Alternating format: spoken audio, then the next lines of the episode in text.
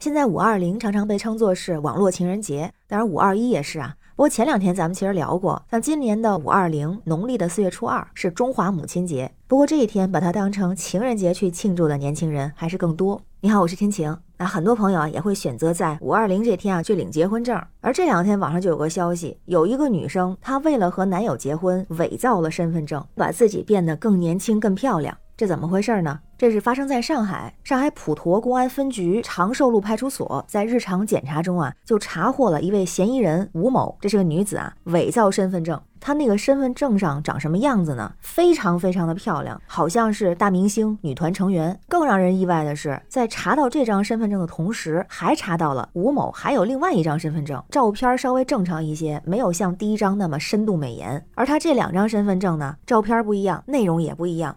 他本来姓吴，这两张证呢，一张姓刘，一张姓林。本来是二零零一年出生，结果这两张呢，一个是二零零二年，一个是二零零三年，户籍也变了，广西的户籍分别改成了上海和湖南，相应的身份证号也修改了。那据说啊，这个吴某来到上海之后，希望迎合男朋友结婚的要求，所以就在网上找了制作假身份证的人，改户籍、P 照片，以此来留住男友。他也说啊，这照片都是用美颜相机拍的。网上办假证的人就说，可以按照他的要求修改身份证上的任何一个部位。看到这消息之后啊，很多人就说这伪装有什么用啊？那男朋友见面不就露馅了吗？还有人说他不是为了好看换照片的问题，这是连姓名、户籍都改了，完全就是造了一个假身份，成了另外一个人。哦不，成了另外两个人了。那《狂飙》里的老莫不就这么干的吗？真行啊，刑罚的刑。还有，为了骗男朋友跟她结婚，她这看来有没有男朋友还不好说。而且这两个身份是要骗多少人啊？这就是骗子来的，手段也是越来越绝了，这必须提高警惕。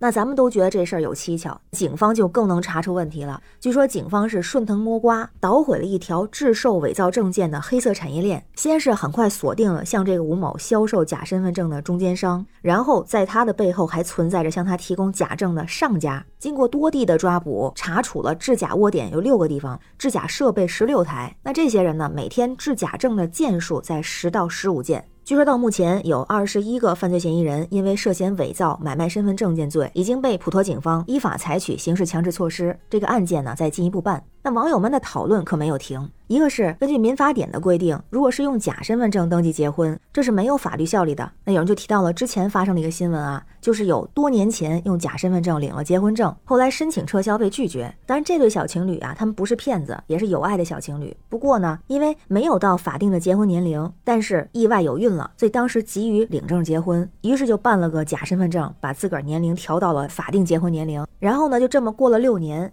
这两个人婚后非常的幸福，但是用假身份证领结婚证这事儿成了他们俩一个心病。于是呢，就去了当地的民政局，希望民政局啊把之前那结婚证给撤了，给他们重新换个结婚证。但是民政局就认为，根据法律规定，只有被胁迫登记的婚姻才能撤销。那他们的婚姻不存在胁迫的情况，而且啊，这个撤销的时限一般是一年，他们登记已经六年了，所以一开始呢就没有受理。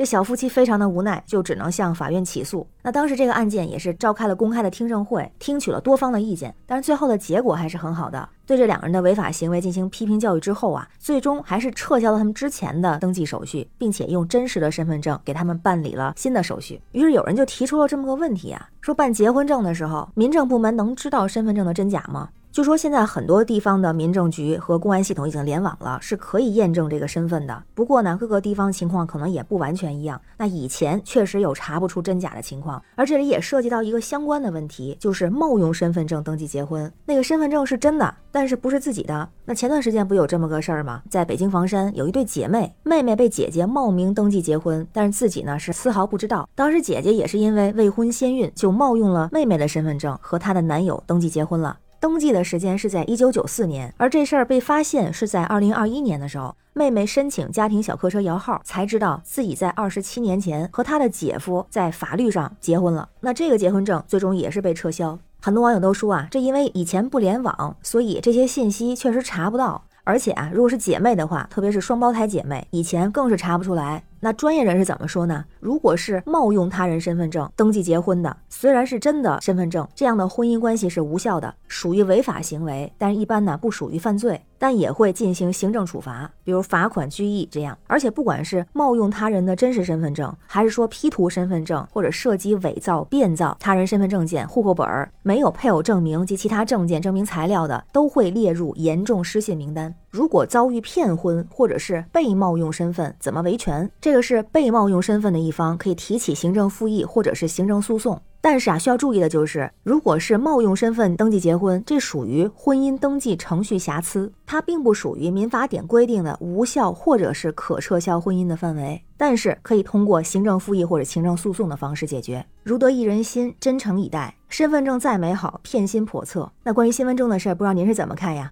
欢迎在评论区留言，咱们一块儿聊。我是天晴，这里是雨过天晴，欢迎关注主播天晴。感谢您的订阅、点赞、留言和分享，感谢月票支持，也欢迎加入天晴的听友群。绿色软件汉语拼音天晴下划线零二幺四五二零五二一，对家人对爱人说一声我爱你。今天就不说拜拜了吧，明天见。